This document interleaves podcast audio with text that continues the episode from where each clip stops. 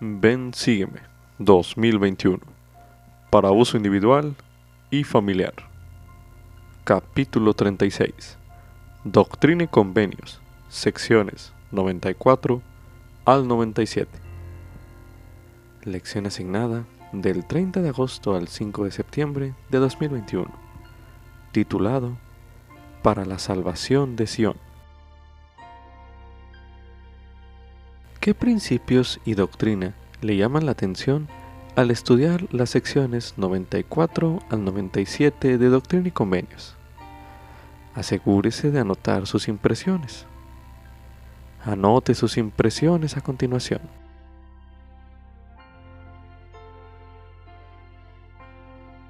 Cuando el Señor mandó a Moisés edificar un tabernáculo, le dijo a Moisés que hiciera todas las cosas conforme al modelo que se le había mostrado en el monte. El tabernáculo había de ser el centro del campamento de Israel en el desierto. Más tarde, Dios mandó a Salomón y a su pueblo edificar un templo de acuerdo con un modelo que él reveló. Conforme el Señor restauró la plenitud del Evangelio, mandó a José Smith edificar templos de conformidad con un modelo revelado. Edifíquese la casa, no según la manera del mundo, declaró el Señor. Edificadla de acuerdo con el modelo que mostraré. Tal como el tabernáculo en el desierto, el templo tenía como fin ser un componente central en Kirland. En la actualidad, las casas del Señor se encuentran alrededor del mundo aun cuando no se encuentren en el centro de nuestras ciudades, pueden ser elementos centrales de nuestra vida. Si bien cada templo difiere en apariencia, dentro de ellos aprendemos el mismo modelo divino, un plan celestial para llevarnos de regreso a la presencia de Dios. Las ordenanzas sagradas y eternas nos ayudan a edificar nuestra vida y fortalecer a nuestra familia no según la manera del mundo, sino según el modelo que Dios nos muestra. A continuación se leerá en el libro de Santos, tomo 1, un fragmento del capítulo 15, Lugares Santos, el cual dice lo siguiente. Listo para dejar atrás el conflicto, José buscó maneras de cumplir los mandamientos del Señor para Sion. En junio, oró con Sidney Rigdon y Frederick Williams para aprender cómo construir un templo. Mientras oraban, tuvieron una visión del templo y examinaron su exterior, observando la estructura de sus ventanas, techo y torre. Entonces, el templo pareció moverse sobre ellos y se encontraron dentro de él, inspeccionando sus salones internos. Después de su visión, los hombres trazaron los planos para construir templos en Kirtland y en Independence. Por fuera, los edificios se verían como grandes iglesias, pero por dentro tendrían dos espaciosos salones de asambleas, uno en el piso superior y otro en el inferior, donde los santos podrían reunirse y aprender. A continuación, José se centró en ayudar a los santos de Sion a establecer su ciudad, que se había más que duplicado desde su última visita. Con la ayuda de Frederick y Sidney, trazó los planos para una ciudad de 2.5 kilómetros cuadrados. Calles largas y rectas cruzaban el mapa, formando una cuadrícula con casas de ladrillo y piedra ubicadas en lotes alargados con arboledas en el frente y espacio para jardín en el fondo. La tierra debía dividirse en lotes de un quinto de hectárea cada uno, tanto para los ricos como para los pobres. Los granjeros vivirían en la ciudad y trabajarían en los campos en las afueras de esta. En el centro de la ciudad se encontraban el templo y otros edificios sagrados destinados a la adoración, la educación, la administración y el cuidado de los pobres. En cada edificio público debían inscribirse las palabras Santidad al Señor.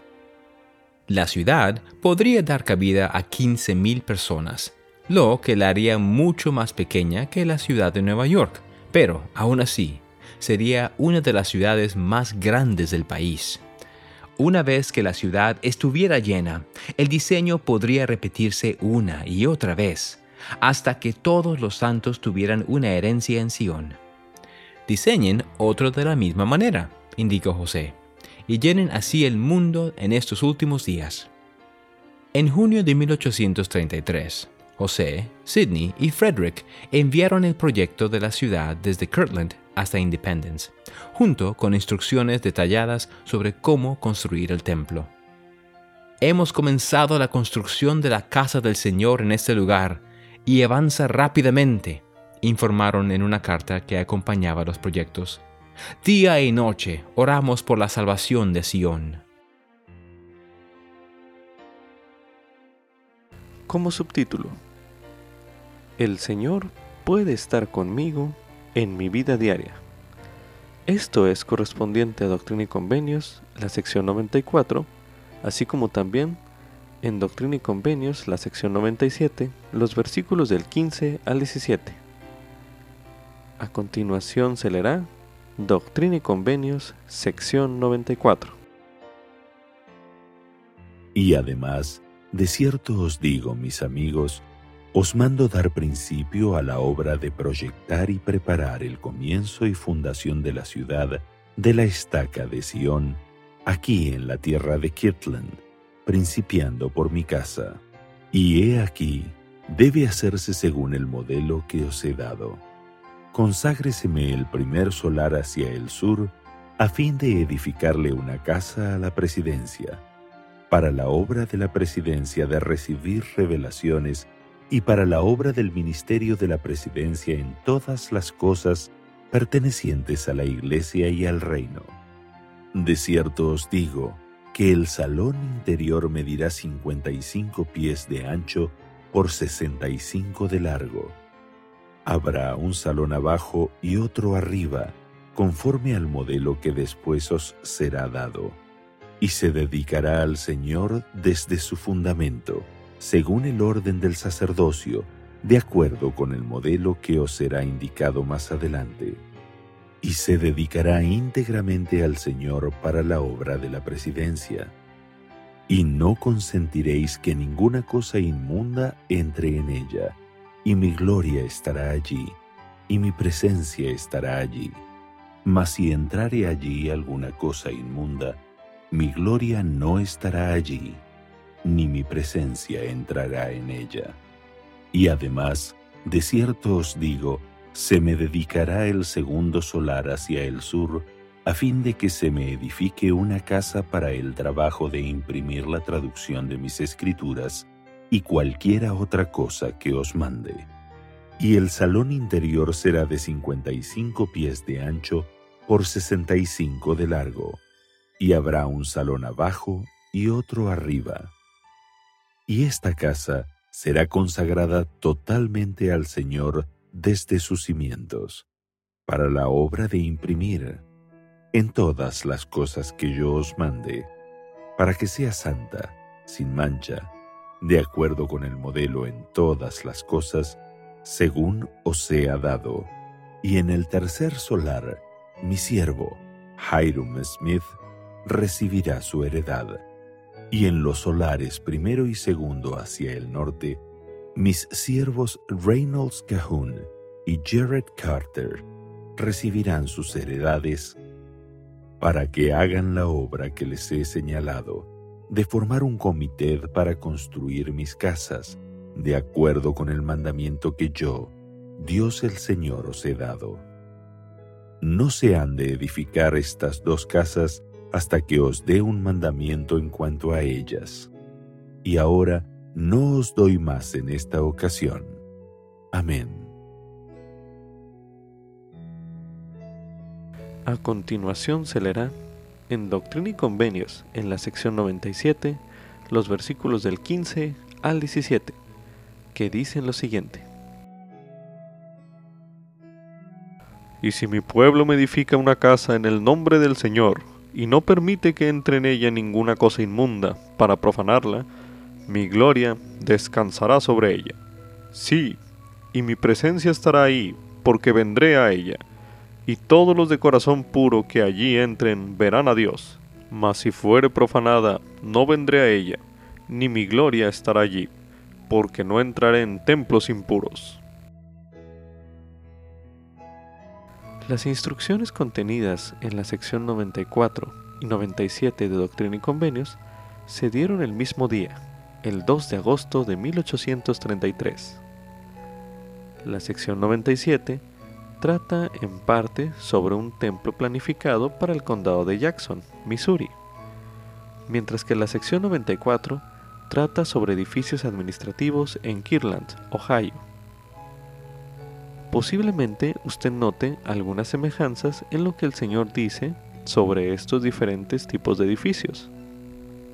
Conforme medite estas instrucciones, considere lo que puede hacer usted para experimentar la gloria y la presencia del Señor con mayor frecuencia, tanto en los edificios de la iglesia como en su vida diaria. Medite brevemente.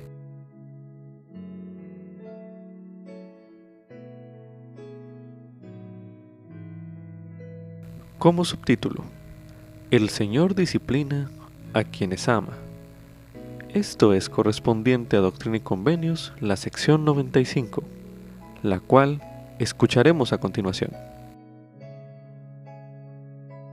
De cierto así dice el Señor a vosotros a quienes amo, y a los que amo también disciplino, para que les sean perdonados sus pecados, porque con la disciplina preparo un medio para librarlos de la tentación en todas las cosas. Y yo os he amado. Es necesario, pues, que seáis disciplinados y quedéis reprendidos delante de mi faz. Porque habéis cometido un pecado muy grave contra mí, al no haber considerado en todas las cosas el gran mandamiento que os he dado concerniente a la edificación de mi casa para la preparación con la cual me propongo preparar a mis apóstoles para que poden mi viña por última vez, a fin de que realice mi obra extraña, para que derrame mi espíritu sobre toda carne. Mas he aquí, de cierto os digo que hay entre vosotros muchos que han sido ordenados, a quienes he llamado, pero pocos de ellos son escogidos. Los que no son escogidos han cometido un pecado muy grave, pues andan en tinieblas al mediodía. Y por esta causa os di el mandamiento de convocar vuestra asamblea solemne, a fin de que vuestros ayunos y vuestros lamentos suban a los oídos del Señor de Sabaoth, que interpretado quiere decir el creador del primer día, el principio y el fin. Sí, de cierto os digo, os mandé edificar una casa en la cual me propongo investir con poder de lo alto a los que he escogido. Porque esta es la promesa del Padre para vosotros. Por tanto, os mando permanecer, así como mis apóstoles en Jerusalén. No obstante, mis siervos cometieron un pecado muy grave, y surgieron contenciones en la escuela de los profetas, lo cual me acongojó mucho, dice vuestro Señor. Por consiguiente, les mandé salir para que fueran disciplinados. De cierto os digo, es mi voluntad que edifiquéis una casa. Si guardáis mis mandamientos, tendréis poder para construirla. Si no guardáis mis mandamientos, el amor del Padre no permanecerá con vosotros. Por tanto, andaréis en tinieblas Ahora, he aquí sabiduría y la voluntad del Señor. Edifíquese la casa, no según la manera del mundo, porque no os permito vivir conforme a la manera del mundo. Edificadla, pues, de acuerdo con el modelo que mostraré a tres de vosotros, a quienes nombraréis y ordenaréis a este poder. Y el tamaño del salón será de cincuenta y cinco pies de ancho por 65 de largo, en la parte interior, y me dedicaréis la parte baja del salón interior para vuestras ofrendas sacramentales y para vuestra predicación, vuestros ayunos y oraciones, y para ofrecerme vuestros más santos deseos, dice vuestro Señor, y dedicadme la parte superior del salón para la escuela de mis apóstoles, dice el Hijo Amán, o en otras palabras, Alfa, o en otras palabras, Omega, a saber, Jesucristo vuestro Señor. Amén. Habían pasado cinco meses desde enero de 1833, cuando el Señor había mandado a los santos de Kirland edificar una casa de Dios y llevar a cabo una asamblea solemne. Cuando la revelación que está registrada en la sección 95 de Doctrina y Convenios se recibió en junio de 1833, todavía no habían actuado en respuesta a ese mandamiento. Medite a continuación. ¿Qué aprende usted de la manera en que el Señor reprendió a los santos en esa revelación? Medite brevemente.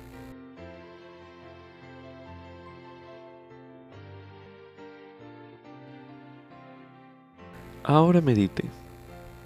¿Hay mandamientos o palabras de consejo en respuesta a los cuales usted no ha actuado todavía? Medite brevemente.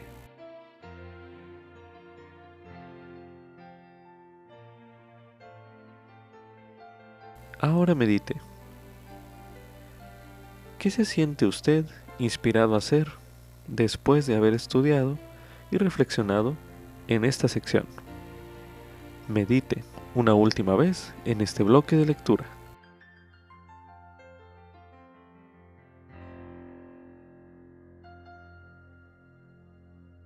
También se recomienda estudiar el mensaje Yo reprendo y disciplino a todos los que amo, por el elder de Todd Christofferson, del Quórum de los Dos Apóstoles pronunciado en la Conferencia General de abril de 2011, el cual escucharemos a continuación.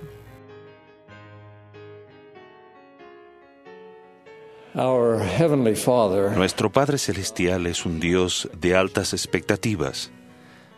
Lo que Él espera de nosotros lo expresa por medio de su Hijo Jesucristo con estas palabras. Quisiera que fueseis perfectos así como yo o como vuestro Padre que está en los cielos es perfecto. Él plantea que nos hagamos santos para que podamos soportar una gloria celestial y vivir en su presencia. Él sabe lo que se requiere, por tanto brinda sus mandamientos y convenios, el don del Espíritu Santo y por encima de todo la expiación y la resurrección de su Hijo amado para hacer posible nuestra transformación. En todo eso, el propósito de Dios es que nosotros, sus hijos, podamos experimentar el gozo supremo de estar con Él eternamente y llegar a ser como Él es. Hace algunos años el elder H. Oaks explicó que el juicio final no es simplemente una evaluación de la suma total de las obras buenas y malas, o sea, lo que hemos hecho. Es un reconocimiento del efecto final que tienen nuestros hechos y pensamientos, o sea, lo que hemos llegado a ser. No es suficiente que cualquiera tan solo actúe mecánicamente. Los mandamientos y ordenanzas y los convenios del Evangelio no son una lista de depósitos que tenemos que hacer en alguna cuenta celestial. El Evangelio de Jesucristo es un plan que nos muestra cómo llegar a ser lo que nuestro Padre Celestial desea que lleguemos a ser. Lamentablemente, gran parte de la cristianidad moderna no reconoce que Dios haga ninguna exigencia real a los que crean en Él, y lo ven como un mayordomo que atiende a sus necesidades cuando se le solicita, o como una terapeuta cuya función es ayudar a la gente a sentirse bien con ellos mismos. Esa es una perspectiva religiosa que no pretende cambiar vidas. Por otro lado, el autor declara, el Dios que se describe en las escrituras hebreas y cristianas pide no solo un compromiso, sino nuestra vida misma. El Dios de la Biblia trata asuntos de la vida y la muerte, no de la apacibilidad, y exige un amor abnegado, no una inofensiva corriente de pensamiento sin compromiso alguno. Me gustaría hablar de una actitud y una práctica particular que debemos adoptar si deseamos satisfacer las altas expectativas de nuestro Padre Celestial. Y es esta, aceptar que se nos corrija con buena disposición e incluso buscarlo. La corrección es fundamental si deseamos moldear nuestra vida conforme a un varón perfecto, es decir, a la medida de la estatura de la plenitud de Cristo. Pablo dijo, porque el Señor al que ama disciplina. Aunque suele ser difícil de sobrellevar, en verdad debemos alegrarnos de que Dios nos considere dignos del tiempo y la molestia para corregirnos. La disciplina divina tiene por lo menos tres propósitos. Uno, persuadirnos al arrepentimiento. Dos, purificarnos y santificarnos. Y tres, a veces reorientar nuestro rumbo en la vida hacia lo que Dios sabe que es mejor para nosotros. Consideren en primer lugar el arrepentimiento, la condición indispensable para el perdón y la purificación. El Señor declaró, Yo reprendo y disciplino a todos los que amo. Sé pues celoso y arrepiéntete. Una vez más dijo, y es necesario que mi pueblo sea disciplinado hasta que aprenda la obediencia, si es menester, por las cosas que padece. En una revelación de los últimos días, el Señor ordenó a cuatro líderes prominentes de más antigüedad en la Iglesia a arrepentirse, como podría ordenarnos a muchos de nosotros, por no enseñar debidamente a sus hijos conforme a los mandamientos y por no ser más diligentes y atentos en el hogar. El hermano de Jared, según se menciona en el libro de Mormón, se arrepintió cuando el Señor estaba en una nube y habló con él por el espacio de tres horas y lo reprendió porque no se había acordado de invocar el nombre del Señor. Debido a que el hermano de Jared respondió a esta severa amonestación con tan buena disposición, más adelante se le dio el privilegio de ver y ser instruido por el Redentor en su estado premortal. El fruto de la disciplina de Dios es el arrepentimiento que lleva a la rectitud. Además de impulsarnos al arrepentimiento, la experiencia misma de sobrellevar bien la disciplina puede perfeccionarnos y prepararnos para mayores privilegios espirituales. El Señor dijo, es preciso que los de mi pueblo sean probados en todas las cosas a fin de que estén preparados para recibir la gloria que tengo para ellos. Sí, la gloria de Sión. Y el que no aguanta el castigo no es digno de mi reino. En otro lugar, Él dice, porque todos los que no quieren soportar la disciplina antes me niegan, no pueden ser santificados. Los seguidores de Alma establecieron una comunidad de Sion en Elam, pero luego fueron llevados al cautiverio. Ellos no merecían sufrir, sino todo lo contrario. Pero si vamos al registro, encontramos que éste narra, con todo, el Señor considera conveniente castigar a su pueblo, sí. Él prueba su paciencia y su fe. Sin embargo, quien pone su confianza en Él será enaltecido en el postrer día, sí.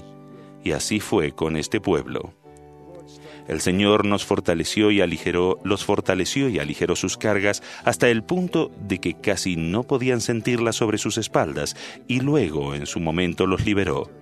Su fe se fortaleció enormemente por la experiencia y desde entonces y para siempre disfrutaron de una relación especial con el Señor. Dios usa otra forma de castigo o corrección para guiarnos hacia un futuro que no podemos ni logramos imaginar ahora, pero Él sabe es el mejor camino para nosotros. El elder Hugh B. Brown quien fue miembro de los Doce y, consejero de la primera presidencia, compartió una experiencia personal. Él contó que había comprado una granja muy descuidada en Canadá hace muchos años. Mientras limpiaba y reparaba la propiedad, se encontró con un grosellero que había crecido más de dos metros de alto y que no producía grosellas, así que lo podó radicalmente, dejando solo unos pequeños tallos. Entonces observó una gota parecida a una lágrima en la punta de cada uno de esos tallos, como si el, el grosellero estuviese llorando, y se imaginó lo que la planta decía. ¿Cómo pudiste hacerme esto? Estaba creciendo tan maravillosamente y ahora me has talado. Todas las plantas del huerto me miran con desprecio. ¿Cómo pudiste hacerme esto? Creí que tú eras el jardinero aquí. El Elder Brown respondió, Mira, pequeño grosellero, yo soy el jardinero aquí y sé lo que quiero que seas. No quiero que seas un árbol de fruta ni un árbol de sombra. Quiero que seas un grosellero. Y algún día, pequeño arbusto, cuando estés cargado de fruta me dirás, gracias, señor jardinero, por quererme lo suficiente como para talarme. Años más tarde, el Elder Brown servía como oficial de campo del ejército canadiense en Inglaterra. Cuando un oficial superior cayó en combate, el Elder Brown estaba en línea para ser ascendido a general y fue enviado a Londres. Pero a pesar de que estaba plenamente calificado para el ascenso, se lo negaron porque era mormón. El general en jefe dijo básicamente así, Usted merece el nombramiento, pero no puedo otorgárselo. Lo que el Elder Brown había añorado por lo que había orado y había, se había preparado por diez años, se le escurrió de las manos debido a una flagrante discriminación. Continuando con su relato, el Elder Brown recordó, Abordé el tren y volví a mi pueblo con un corazón entristecido y con amargura en el alma.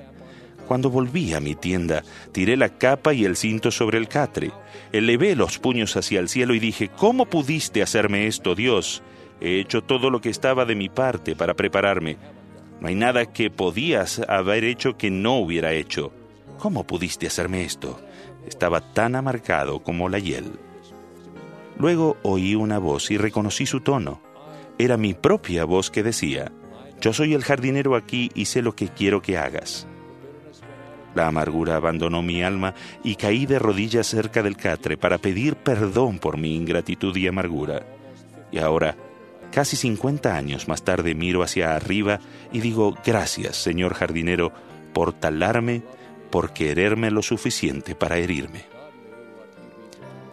Dios sabía lo que Hughie Brown tenía que llegar a ser y lo que se necesitaba para que eso sucediera, y él redirigió su curso a fin de prepararlo para el santo apostolado. Si tenemos un deseo sincero y nos esforzamos por estar a la altura de las expectativas de nuestro Padre Celestial, Él se asegurará de que recibamos toda la ayuda necesaria, ya sea de consuelo, de fortaleza o de disciplina. Si estamos abiertos a ella, la debida corrección vendrá de muchas maneras y de muchas fuentes. Puede venir en el curso de nuestras oraciones, cuando Dios hable a nuestra mente y a nuestro corazón mediante el Espíritu Santo. Puede venir en forma de oraciones que se representan con un no o de forma diferente de la que esperábamos. La amonestación puede llegar a medida que estudiamos las escrituras y se nos recuerdan ah, se nos recuerden las deficiencias, la desobediencia o la negligencia que hemos cometido en pequeños asuntos. La corrección puede venir mediante otras personas, especialmente de los que son inspirados por Dios para promover nuestra felicidad. En la actualidad los apóstoles, profetas, patriarcas, obispos y otros se han instituido en la Iglesia como se hizo en la antigüedad a fin de perfeccionar a los santos para la obra del ministerio y para la edificación del cuerpo de Cristo. Tal vez algunas de las cosas que se nos digan en esta conferencia tengan el objeto de llamarles al arrepentimiento o cambiar, y si hacen caso a ello, les llevará a un lugar más alto podemos ayudarnos unos a otros como miembros de la Iglesia. Esa es una de las razones principales por las que El Salvador estableció una Iglesia.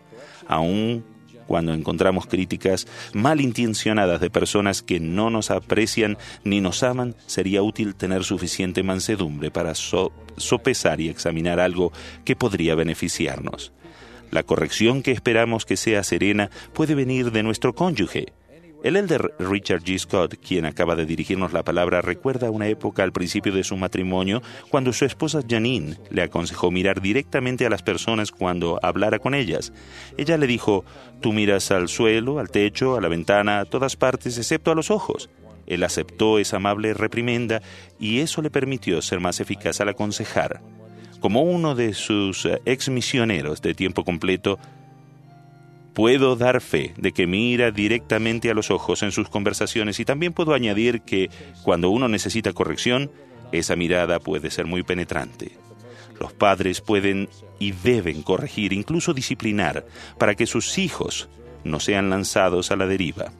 El presidente Boyka Packer ha observado que cuando una persona que está en una posición para corregir a otra no lo hace, piensa en sí misma Recuerden que la amonestación debe ser oportuna, con nitidez y claridad, cuando lo induzca el Espíritu Santo y entonces demostrando mayor amor hacia el que hayan reprendido, no sea que los considere su enemigo. Recuerden que si nos oponemos a la corrección, los demás dejarán de ofrecerla por completo, a pesar del amor que nos tengan. Si reiteradamente nos abstenemos de actuar según la amonestación de un Dios bondadoso, entonces Él también desistirá. Él ha dicho, mi espíritu no siempre luchará con el hombre. Con el tiempo, gran parte de nuestra disciplina debe venir de adentro, es decir, debemos llegar a corregirnos a nosotros mismos. Una de las formas en la que nuestro amado y difunto compañero, el elder Joseph P. Wirtling, se convirtió en un discípulo puro y humilde, fue mediante el análisis de su desempeño en todas sus asignaciones y tareas. En su deseo de agradar a Dios estaba resuelto a aprender lo que podía haber hecho mejor y luego aplicar con diligencia cada lección aprendida. Todos podemos satisfacer las altas expectativas de Dios sin importar cuán grandes o pequeños sean nuestras capacidades y nuestros talentos. Moroni afirma, si os abstenéis de toda impiedad y amáis a Dios con toda vuestra alma, mente y fuerza, entonces la gracia de Cristo os es suficiente para que por su gracia seáis perfectos en Cristo. Nuestro esfuerzo, esfuerzo diligente, dedicado, es lo que trae esa gracia que nos faculta y nos abre las puertas, un esfuerzo que sin duda implica sumisión a la mano castigadora de Dios y arrepentimiento sincero y total. Oremos para recibir su corrección inspirada en el amor. Que Dios lo sostenga al esforzarse para satisfacer sus altas expectativas y les conceda la felicidad y la paz plenas que derivan naturalmente de ello. Sé que ustedes y yo podemos llegar a ser uno con Dios y con Cristo. Testifico con humildad y confianza de nuestro Padre Celestial y de su Hijo amado, y del dichoso potencial que tenemos debido a ellos. En el nombre de Jesucristo. Amén.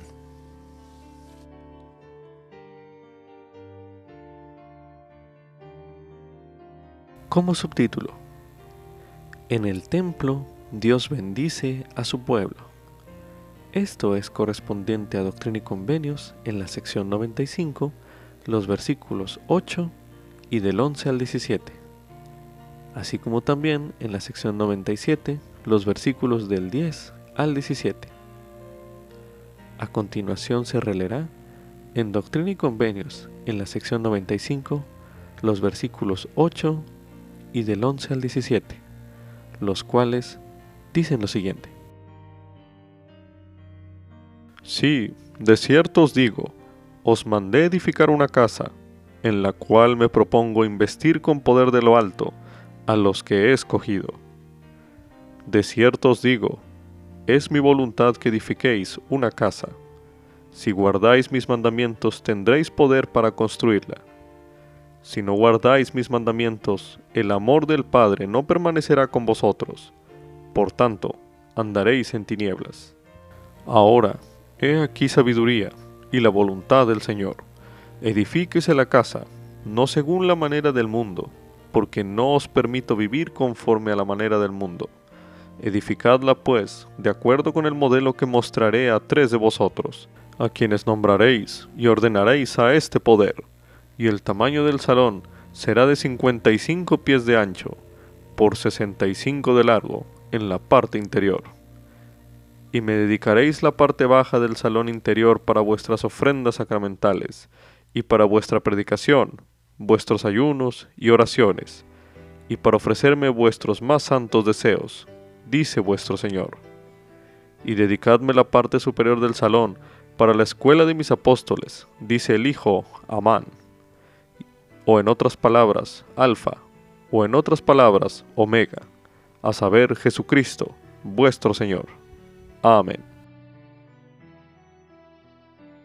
Ahora leeremos en Doctrina y Convenios, en la sección 97, los versículos del 10 al 17, que dicen lo siguiente. De cierto os digo, es mi voluntad que se me edifique una casa en la tierra de Sión, semejante al modelo que os he dado. Sí, edifíquese cuanto antes con los diezmos de mi pueblo. He aquí, este es el diezmo y el sacrificio que yo, el Señor, requiero de la mano de ellos, a fin de que se me edifique una casa para la salvación de Sión, un lugar de acción de gracias para todos los santos, y un sitio de instrucción para todos aquellos que son llamados a la obra del ministerio en sus varios llamamientos y oficios, a fin de que se perfeccionen en el entendimiento de su ministerio, en teoría, en principio y en doctrina, en todas las cosas pertenecientes al reino de Dios sobre la tierra, las llaves del cual se os han conferido. Y si mi pueblo me edifica una casa en el nombre del Señor, y no permite que entre en ella ninguna cosa inmunda para profanarla, mi gloria descansará sobre ella. Sí, y mi presencia estará allí, porque vendré a ella. Y todos los de corazón puro que allí entren verán a Dios. Mas si fuere profanada, no vendré a ella, ni mi gloria estará allí, porque no entraré en templos impuros. Después de ser reprendidos por no construir una casa del Señor en Kirland, los líderes de la iglesia eligieron un terreno en un campo de trigo donde edificarían. Hiram Smith, el hermano del profeta, inmediatamente corrió por una hoz y empezó a despejar el campo. Estamos preparándonos para construir una casa para el Señor, dijo él, y tengo la determinación de ser el primero en poner manos a la obra. Esto es un fragmento del libro de Enseñanzas de los Presidentes de la Iglesia de José Smith.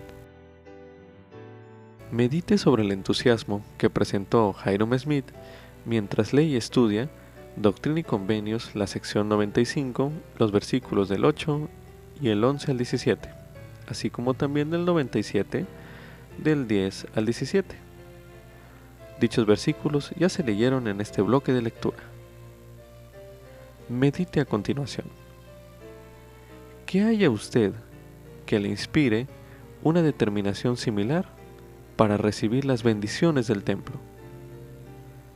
Medite una última vez en este bloque de lectura.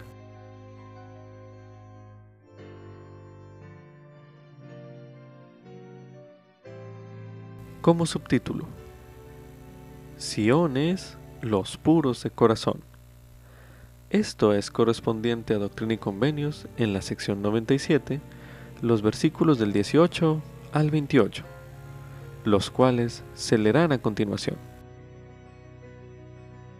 Y ahora bien, he aquí, si Sion hace estas cosas, prosperará, y se ensanchará, y llegará a ser gloriosa en extremo, y muy grande, y muy terrible. Y las naciones de la tierra la honrarán, y dirán, Ciertamente Sión es la ciudad de nuestro Dios, e indudablemente Sión no puede caer, ni ser quitada de su lugar, porque Dios está allí, y la mano del Señor está allí. Y Él ha jurado por el poder de su fuerza ser su salvación y su alto refugio. Por tanto, de cierto así dice el Señor, regocíjese Sión, porque este es Sión, los puros de corazón. Por consiguiente, regocíjese Sión, mientras se lamentan todos los inicuos, porque he aquí, la venganza vendrá pronto sobre los impíos, como el torbellino, ¿y quién podrá escapar de ella? El azote del Señor pasará de noche y de día, y su rumor afligirá a todo pueblo. Sí, y no cesará hasta que venga el Señor, porque se ha encendido la indignación del Señor en contra de sus abominaciones y todas sus obras inicuas. Sin embargo, Sión escapará si procura hacer todo lo que le he mandado. Mas si no procura hacer lo que le he mandado, la visitaré según todas sus obras, con penosa aflicción, con pestilencia, con plagas, con la espada, con venganza y fuego devorador. Sin embargo, léasele a sus oídos esta sola vez, que yo el Señor he aceptado su ofrenda, y si no peca más, ninguna de estas cosas le sobrevendrá. Y la bendeciré con bendiciones y multiplicaré una multiplicidad de bendiciones sobre ella, y sobre sus generaciones, para siempre jamás, dice el Señor vuestro Dios. Amén. el profeta José Smith enseñó lo siguiente. Nuestro objetivo principal debe ser la edificación de Sion. Esto es un fragmento del libro de enseñanzas de José Smith. Para los santos de la década de 1830, Sion era un lugar, literalmente la ciudad de nuestro Dios. Pero en la revelación registrada en la sección 97 de Doctrina y Convenios, el Señor amplió esa perspectiva. Sion también describe a un pueblo, los puros de corazón. Mientras Leo estudia en la sección 97 de Doctrina y Convenios, los versículos que ya se leyeron en este bloque de lectura, piense en esa definición cuando lea la palabra Sion y medite a continuación. ¿Qué significa para usted ser puro de corazón? Medite brevemente.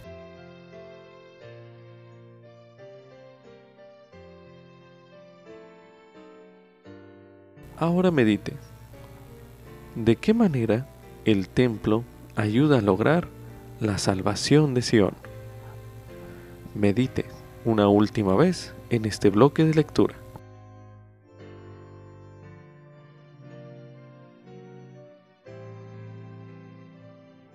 Ahora leeremos en el libro de Moisés, en el capítulo 7, el versículo 18, donde se menciona.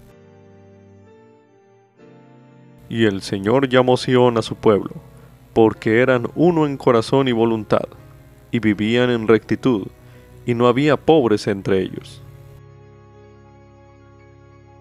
También se recomienda ver el tema Sión, uno de los temas del Evangelio disponible en topics.churchofjesuschrist.org. Con esto concluye Ven Sígueme 2021 para uso individual y familiar. Capítulo 36 Doctrina y Convenios, secciones 94 al 97. Lección asignada del 30 de agosto al 5 de septiembre de 2021, titulado Para la salvación de Sion.